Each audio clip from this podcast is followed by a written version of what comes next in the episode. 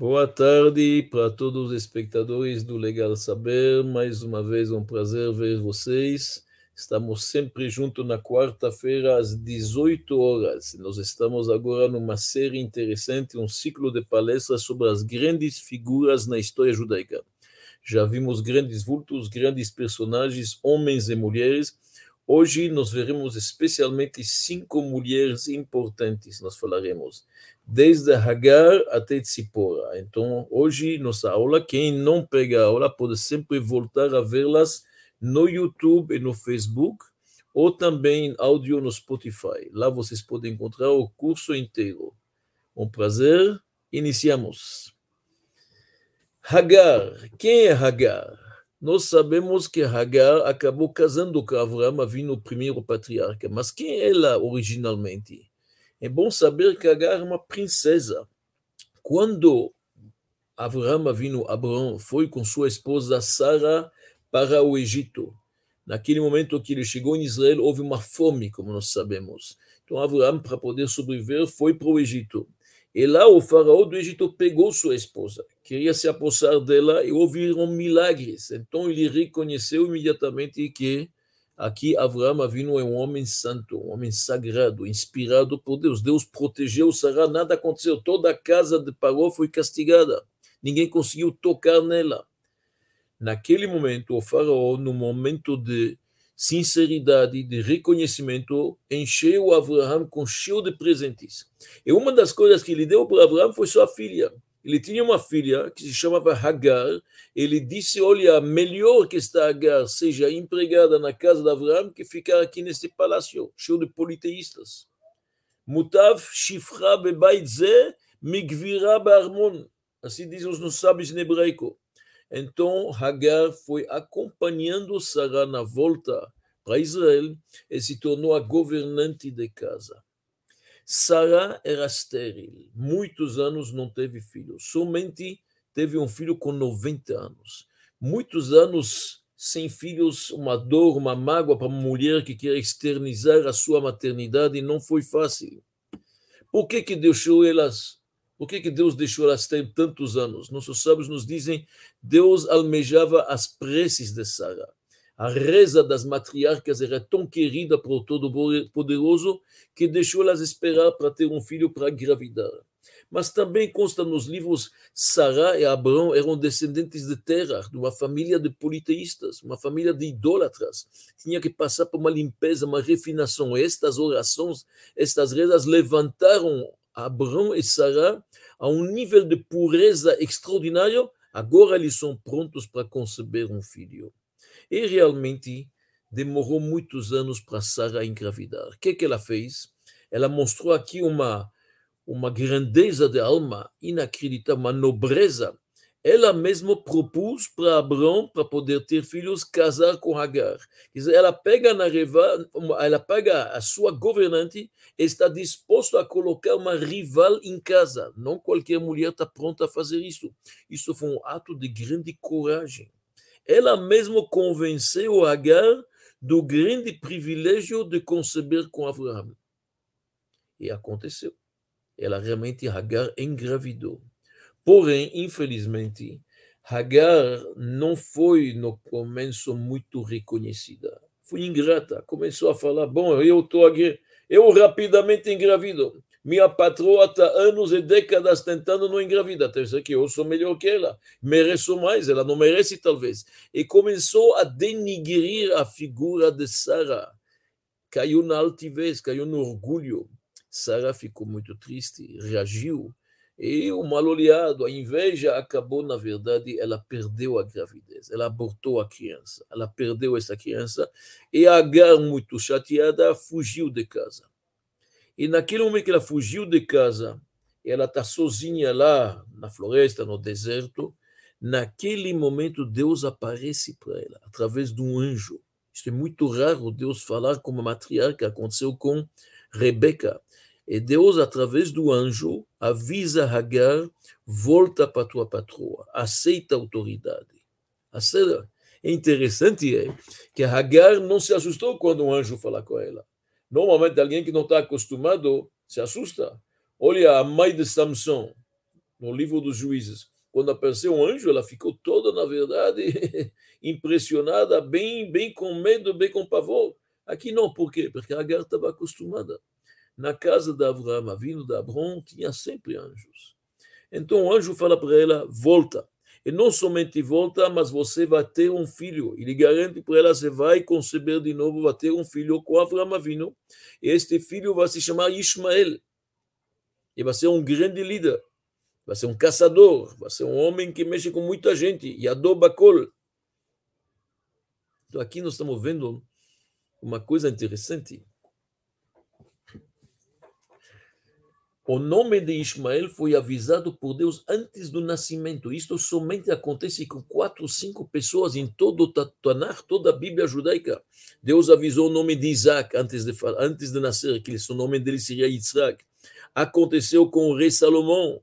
Aconteceu também com o rei Yoshiao, Osias, Josias. Mas é muito raro mostra uma certa grandeza. E realmente Ismael tinha um potencial muito grande. Se ele fazia chuva, se ele andava no caminho de Deus, seria um grande líder. Infelizmente, ele não explorou isto. Um potencial que ele não explorou se tornou, infelizmente, um homem violento, agressivo, como a gente sabe. E Deus avisou: você vai ter um filho, um grande líder, e vai ter líderes descendentes dele. Ele vai, ter, vai ser o chefe de uma grande nação. Os ismaelitas. E Nabucodonosor é descendente de Ismael, aquele imperador do Império Babilônico. Nabucodonosor, descendente de Ismael.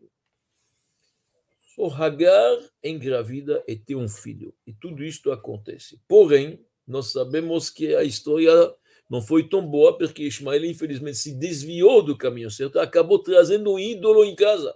E Isaac já tinha nascido.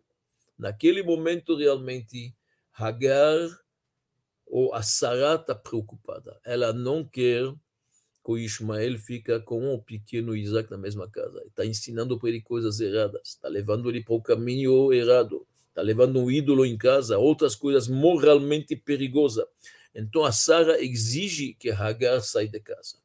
E isto é um dos testes mais difíceis para Abraão. Abraão vindo um homem que é o mais hospitaleiro, recebe todo mundo, tem uma, uma tenda aberta aos quatro cantos para os hóspedes poderem chegar mais rápido. O homem que ensinou para todos como receber convidados em casa, agora tem que retirar Hagar e o seu filho Ismael. Consulta Deus, está na dúvida. E Deus fala para ele: escuta a Sara. E realmente ele escuta. Ele leva eles, acompanha com um pouco de água, um pouco de pão, e enquanto que Hagar estava com temor a Deus, com fé completa no Deus único, a água não faltava. Estava para preencher, na verdade, tudo. Ela estava com um cantil de água e a água estava dando. Mas, num certo momento, já longe da casa de Abraão, infelizmente, começou as saudades da casa do pai dela, as saudades dos ídolos egípcios quando perdeu um pouco a fé judaica, naquele momento faltou água. E lá Deus teve que fazer um milagre para ela. Mas o interessante é que Hagar, a gente vê, foi a esposa de Abraão, e quando faleceu Sarah, Deus dá uma ordem para Abraão de casar de novo com Hagar, trazê-la de volta. Esta vez ela não se chama mais Hagar, ela tem um novo nome que se chama Keturah Keturah vem da palavra Ktoret. Ktoret significa um incenso, algo que tem um aroma bom, um cheiro bom, perfume. Por quê? Porque ela fez uma chuva sincera. Se arrependeu de ter caído um pouco espiritualmente, de ter voltado um pouco para costumes antigos egípcios. Voltou uma chuva sincera, Deus aceitou a chuva dela e Deus dá uma ordem para Abraão casa com Keturah. E ainda tiveram filhos.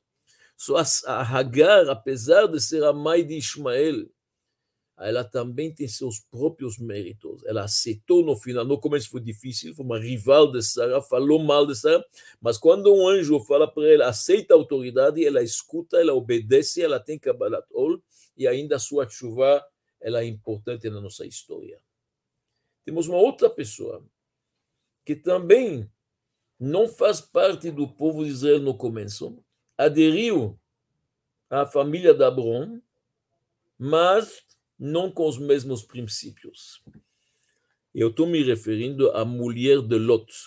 Todo mundo sabe bem a história de Lot, o sobrinho de Abraão, cresceu na casa de Abraão Avinu, ele é o filho do irmão dele, filho do irmão ali, filho de Haran. Haran faleceu jovem ainda na Mesopotâmia, ele acompanhou Abraão Avinu em toda a sua jornada, foi para a Síria, depois para Israel, mas num certo momento eles vão se distanciar. Os pastores de Abraão e os pastores de Lot não estão se dando bem, diferentes formas de olhar as coisas. Lot é mais materialista, Abraão é mais espiritualizado. Porém, Lot aprendeu na casa de Abraão que é a hospitalidade. Eles estão se separando. E aqui Lot ficou atraído pela cidade de Sodoma. Sodoma era uma cidade rica, com muitos recursos, como hoje ainda tem muito sal marinho, tem muito fosfato e assim diante, tem muito potássio, mas Sodom tinha, na verdade, costumes não somente estranhos, mas horríveis. Sodom e Gomorra eram cidades corruptas, onde que se oprimia o pobre, onde era proibido receber convidados, proibido dar um pedaço de pão para um pobre. Eram cidades ruins, que a gente sabe acabou, na verdade, sendo destruídas. Sodom com mais três cidades ao seu redor, Sodom e Gomorra, Adma e Tzvoim. E aqui acontece algo interessante. A mulher de Lot se chama Iris, outros chamam lá Idit, nome mais conhecido é Iris. E quando os anjos vêm para buscar Lot, para salvá-lo, porque ele não merece perecer com Sodoma e Gomorra, ele é bonzinho, ele continua com a hospitalidade. A filha dele um dia foi presa por ter dado pão para um pobre e queimaram ela viva, Deus nos livre. Mas a esposa não está no espírito, não está no nível de Lot. Ela não gosta. Quando os anjos que vieram, infelizmente, incendiar Sodoma e Gomorra. Um deles, o Rafael, veio para buscá-lo, para salvá-lo. A gente sabe que Lot queria que esses anjos se hospedassem na sua casa. Ela não estava muito a favor. A Irit não queria tanto. O que, que aconteceu? Naquele momento, ela foi e buscou sal nos vizinhos. Não era tão necessário. Ela foi buscar sal nos vizinhos. Isto não era tão necessário, mas era mais uma forma como avisar os vizinhos que têm convidados que estão chegando em casa. Isso era perigoso. Em Sodoma e Gomorra, você sabe que receber convidados era um pecado capital. Deus nos livre. Quando finalmente retiraram Lot com sua família, as duas filhas, nós sabemos que duas filhas casadas ficaram lá. Não havia mais tempo, elas não chegaram, não moravam junto com seus pais. Só Lot saiu com sua esposa e duas filhas solteiras, mas duas filhas casadas ficaram em E os anjos tinham falado bem claramente que era para correr, porque a sulfura estava caindo, o fogo estava chegando, chamas e falaram olhar só para frente. A mulher de Ló desobedeceu e nós sabemos a história, se tornou uma estátua de sal. Alguns até reconhecem até hoje esta estátua de sal lá em Sodoma. O que, que aconteceu? Exatamente por causa que através do sal, ela era muito avarenta, foi buscar nos outros, uma forma sutil de avisar que tem convidados em casa. Isto, na verdade, causou que ela se tornou uma estátua de sal. Então, ela, a mulher de Lot, não aderiu. A Hagar aderiu à fé de Avraham Avinu. Sim, mesmo se teve tropeços, uma caída no meio, fez uma chuva, se tornou uma monoteísta pura e aderiu aos costumes, às tradições de Avraham Avinu. A mulher de Lot, não. Lot, infelizmente, gostava da materialidade, foi para Sodoma, apesar que era corrupta por causa do dinheiro, etc mas não perdeu o costume bom e sabia o que significa de ter uma casa aberta. Infelizmente, a esposa dele, a Iris, não seguiu esse caminho. Nós temos mais duas grandes mulheres extraordinárias que eu vou chamar de uma dupla, apesar que são mãe e filha, mas é uma dupla que age junto. Eu estou me referindo às duas parteiras lá no Egito. O povo judeu já está no Egito, estão infelizmente escravizados, sofrendo, oprimidos, trabalhando como escravos em trabalhos árduos e duros, condições subhumanas. E o rei, agora, num capricho dele, resolve que as parteiras têm que matar todas as crianças na hora do parto. Porque os magos falaram para ele: estão nascendo, está nascendo agora uma criança que vai ser aquele que vai te destronar, vai acabar com o Egito. Então parou furioso, parou totalmente em pavor, em pânico, manda matar as crianças no parto. É uma ordem que ele dá para as parteiras.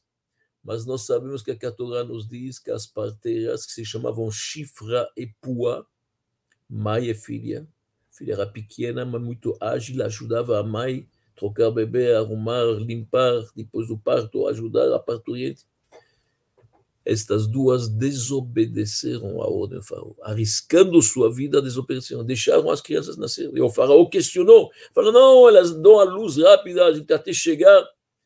Quem eram essas duas parteiras? A Shifra e a Puá são Yochevet e Miriam. Yochevet é a mãe de Moisés e Miriam a irmã de Moisés, a irmã mais velha. Miriam tinha seis anos quando Moisés nasceu. Três anos a mais que Aaron, Aaron três anos a mais que Moisés.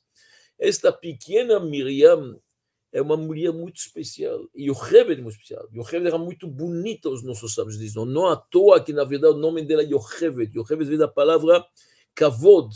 O rosto dela era a glória de Deus, muito especial. E cuidou dos filhos de todo mundo. Miriam, a pequena, era uma profetisa desde pequena.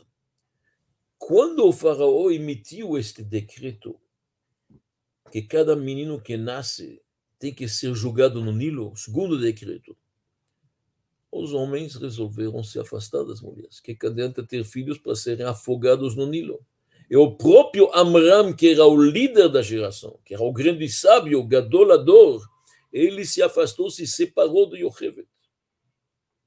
Chegou a pequenininha, que era bem pequena, e falou para o pai: O teu decreto é pior que o decreto do faraó. O faraó somente decretou que os meninos têm que morrer.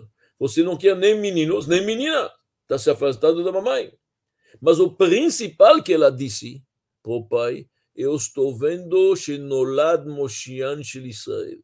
Eu estou vendo que vai nascer o redentor do povo judeu o menino que deve nascer aqui vai ser, na verdade, o libertador. E o pai, muito humilde, Amram, muito sábio, muito justo, aceita as palavras da sua filha. Ele volta para sua esposa, Yocheved. E quando o líder volta para sua esposa, também assim fizeram os outros. Em condições subhumanas, eles, elas concebem. E Yocheved engravida e nasce Moisés. A história é conhecida Três meses ficou em casa, porque nasceu com o sexto mês, mas depois colocaram uma cestinha dentro do Nilo. E quem está olhando do lado, o que, que vai acontecer? O Miriam. Quem está preocupado? Miriam. Por que, ela está preocupada? Não somente pelo irmão dela, pelo redentor do povo de Israel. Miriam está preocupada com a redenção, com a Geulah, isso que ela está querendo, que os judeus possam sair do Egito finalmente. O que, que vai acontecer? Yelo, o que, que vai acontecer com este menino? Isso preocupa ela. Ladat Mayaselo. Interessante. Miriam é aquela que prepara, que anuncia a redenção.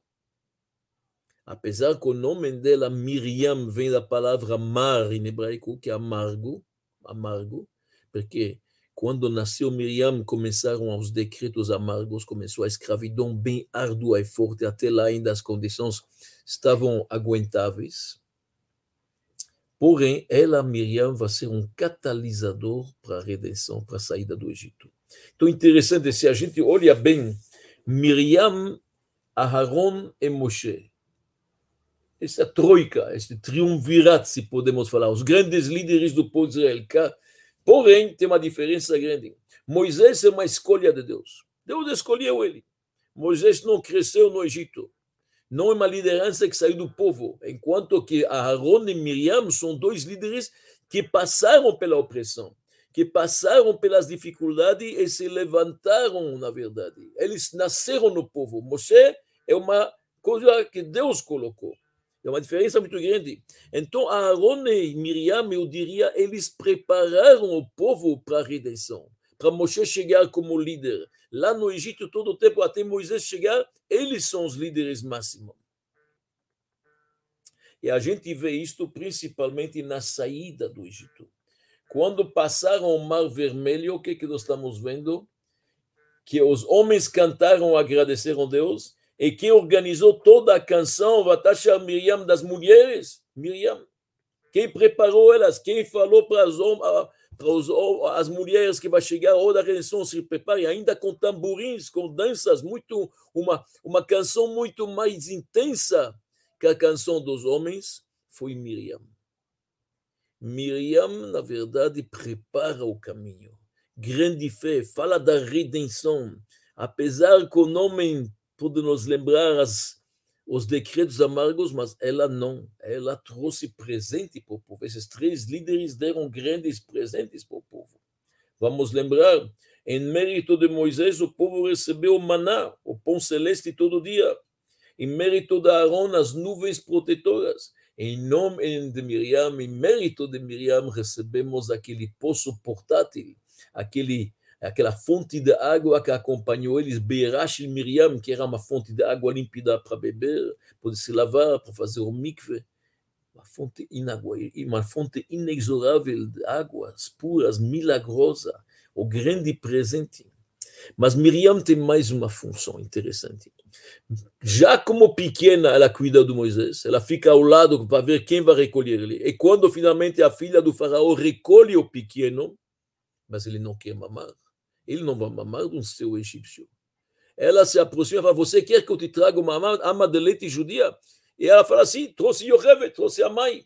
Quer dizer, a Miriam cuida desse pequenininho, preparando o caminho da redenção, como falamos. Mais tarde no deserto, como uma mãe, ela não é mãe, mas a irmã mais velha é como uma mãe. Como irmã mais velha, ela se preocupa com Moisés. E quando ela sabe que Moisés está afastado demais da sua esposa Tzipora, vamos falar dela daqui a pouco, ela não tem medo de criticar Moisés. Ela fala assim, você está afastado da tua esposa Tzipora, o que, que acontece? Estou vendo aqui. Claro, Deus não gostou porque foi uma ordem divina para Moisés ficar ao lado de Deus, sempre pronto para a profecia. Diferente de outros profetas que podem escutar a voz celeste e voltar para casa, e voltar para sua família. Moisés era diferente. Mas está a preocupação de Miriam. Miriam está preocupado com Moisés quando ele é pequeno e mesmo 80 anos depois. E olha uma coisa interessante.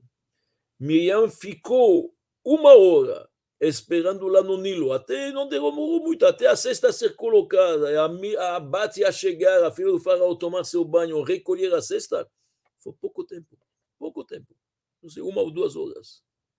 E Deus recompensou ela. Quando ela ficou leprosa e doente, 80 anos depois, o povo esperou por ela sete dias. O povo podia avançar, os leprosos ficam, na verdade, afastados do acampamento, mas não deveria impedir que o acampamento avança. Deus mandou todo mundo esperar. Shivayamim, sete dias, em recompensa a esta uma hora que ela cuidou do Redentor Goalan Shel Israel.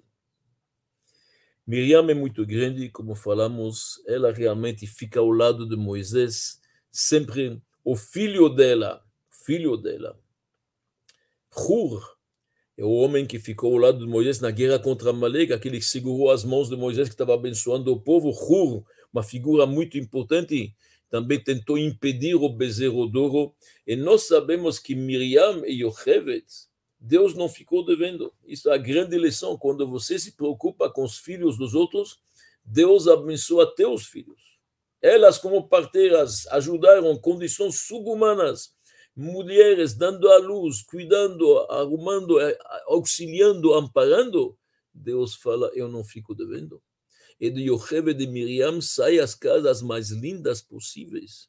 De Yocheved vai sair Moshe, pai dos Leviim, Aharon, pai dos Koanim, Miriam casa com Caleb da casa de Judá, vão sair os reis até David Amelech, até Mashiach. Quer dizer, as três coroas, praticamente, na verdade. A coroa do sacerdócio, a coroa da liderança, Malchut, Tudo isto Deus deu para elas. É a grande prova do que nós estamos falando. Que Miriam e Yocheved são figuras inacreditáveis, lindas, especiais. Shifra e Puá, o nome bíblico, porque Shifra e Puá significa cuidar das crianças, preocupar, cuidar do nenê, bem com capricho. Miriam faleceu da mesma morte que Moisés e Aaron, que se chama a morte pelo beijo, mitat neshika, sem sofrimento nenhum. Literalmente, deitar, fechar os olhos, como se fosse pelo beijo. Esse foi o falecimento de Miriam. Apesar que tinha pouca gente, quem cuidou do seu enterro foi só Moshe Aaron e ninguém mais, mas faleceu como uma tzadeket, que viveu como uma tzadeket. Uma grande mulher justa, uma figura histórica inacreditável. E daqui passamos para a nossa última mulher grande. Esta aula nós estamos se referindo a Tzipora, a esposa de Moisés. Quem é a Tzipora? Muito pouco se fala sobre ela. Vamos tentar primeiro a biografia. Quem é Tzipora? Tzipora é a filha de Itro, quando Moisés está obrigado a fugir do Egito. Não tem jeito. Delataram ele ao faraó, que é ele que matou o egípcio. Moisés, salvar sua vida, foge vai para a terra de Midian. Midian deve ser na África, mais ou menos perto da Etiópia, ou perto do Egito, ou talvez um pouco perto do Sinai, ele está por lá. E lá ele foi recolhido, acabou vindo na casa de, do Yitro. Yitro tem muitas filhas, tem sete filhas. Mas quem vai cuidar dele é a Tzipora. Yitro, quando ficou sabendo que é um fugitivo, que Moisés, na verdade, fugiu, oh, ele ficou preocupado a cabeça de Moisés está colocada a preço, estão procurando ele, daqui a pouco vão chegar para mim, e Yitro também já tem seus problemas com o Egito, manda colocar ele num calabouço. Dez anos Moshe ficou numa prisão. Quem alimentou ele todo dia, sem o pai saber, desobedecendo? Sipora. Quem aprendeu com ele judaísmo? Sipora. Todas as tradições, ela, com sua vontade, sua perseverança, suas convicções, literalmente aderiu à fé de Moshe Rabbeinu. E após 10 anos, ela fala para o pai: Vamos ver, talvez se este escravo lá, se este egípcio está vivo. Foram vendo, ele estava vivo. Nem o Yitro não podia acreditar, isso é um milagre. Acabou concordando que casa com sua filha. Então, Tzipora é a, a filha de Yitro, aderiu à fé de Moshe Rabbeinu e casa com Moshe Rabbeinu. Nossos sábios dizem Naeb Noia, Naeb Massa. Bonita, fisicamente bonita com seus feitos, seus atos, bonita pequena, bonita grande, muito especiais, mas ela tinha uma grande qualidade extraordinária, que isto para uma mulher de um líder, esse é o máximo. Se chama Nohena Noheged Bemalchut. Ela tem simplicidade. Não se acha, não mostra traços de nobreza, muita simplicidade, muita humildade. E realmente você vê isto. De um lado, tzipora, a palavra tzipora vem da palavra tsafu uru. Veja e observa quanto que ela está bonita. Veja e observa. É uma mulher bonita, podia chamar a atenção, sem dúvida. Simplicidade. Quantas vezes Tzipora aparece na Torá? O marido dela aparece 770 vezes. Moshe aparece 770, 770 vezes na Torá. Incrível quase qualquer lugar. Tzipora, três vezes teu nome dela. Quase que não. Naquele episódio que ela salvou o filho que não tinha feito o Brit Milá, a circuncisão, acabando ela fazendo. Se não aparece. Discreta, na tenda, não se ouve dela, mas sempre atrás do marido. Isto é fantástico, isto é a melhor a melhor escolha para Moisés, porque Moisés, a Torá já fala sobre ele e testemunha, Haish Moshe Anav Mikol Adam Asher Al Pnei Adama. Moisés é o homem mais humilde que tem na terra. Ele casa com quem? Uma mulher humildíssima, também discreta, que não se ostenta, que é simples. Extraordinária. Então, ela, na verdade, já teve inspiração divina na hora de fazer o brit do filho. Ela entendeu o que, que faltava. Uma mulher muito especial. E não vai ser fácil a transição. Ela casa com Moshe e conhece Moshe como um pastor. O que, que Moshe fazia em Midian? Ele era o pastor do sogro dele, do ribanho do sogro dele. De repente, ele vai se tornar o líder de uma nação. E não qualquer nação. uma nação de intelectuais, uma nação de sábios, de eruditos que procuram, que aprendem, que querem saber, que questionam, que indagam. Uma mudança difícil para uma mulher. E aqui a gente vai ver a força da Tzipora. Ela vai continuar com seu silêncio, com sua dignidade, sem aparecer demais na descrição, mas ela abdica seu tempo com Moisés para ele se tornar o líder do povo de Israel.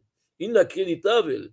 Ela cria em casa um porto seguro para Moshe quando chega, mas se precisa, ela está disposta, literalmente, abdicar de seu relacionamento com ele, porque para o marido dela, na verdade, servir o povo de Israel. Moshe era um servidor do povo de Israel. Moshe é um que vai mudar a história, a história universal. E ela faz isto com prazer. Uma mulher elevadíssima. Ela deixa o que é dela e até concorda, se precisa, se separar fisicamente do marido, para ele poder estar a, a serviço de Deus, a serviço do seu povo. O Abarbanel, o grande comentarista da Torá, diz que isto é o motivo por que Tzipora não acompanhou Moisés para o Egito a primeira vez. Quando Moisés voltou para lá para falar com o faraó do Egito e exigir que o povo possa sair, ele podia levar sua esposa. Diz a Babanela, ele não foi. Por que ela não foi? Porque ele ia dar um tempo para ela. Agora ele tem uma missão sagrada de Deus. Se ocupar de seu povo, tirá-los. O Redentor, como Miriam preparou. Falou, eu não vou. Você tem que se dedicar ao teu povo. Uma mulher muito elevada. Como se faz no mundo, através de cada homem, a gente sabe de grande líder tem uma mulher. E é verdade, esta é a Tzipora. So, hoje nós vimos aqui realmente algumas mulheres extraordinárias. A Miriam, a Yochevet, pleno Egito, plena escravidão, parou cruel, desafia, não tem medo, faz pelo povo, prepara o caminho para a saída. Se pôr a cadeira a nossa fé com convicção e segue Moshe Rabbeinu e abdica de seu tempo com seu marido para ele servir seu povo e literalmente mudar o curso da humanidade. Se Deus quiser, semana que vem continuaremos com outros vultos, outros personagens bíblicos ou da história posterior muito importantes. Muito obrigado.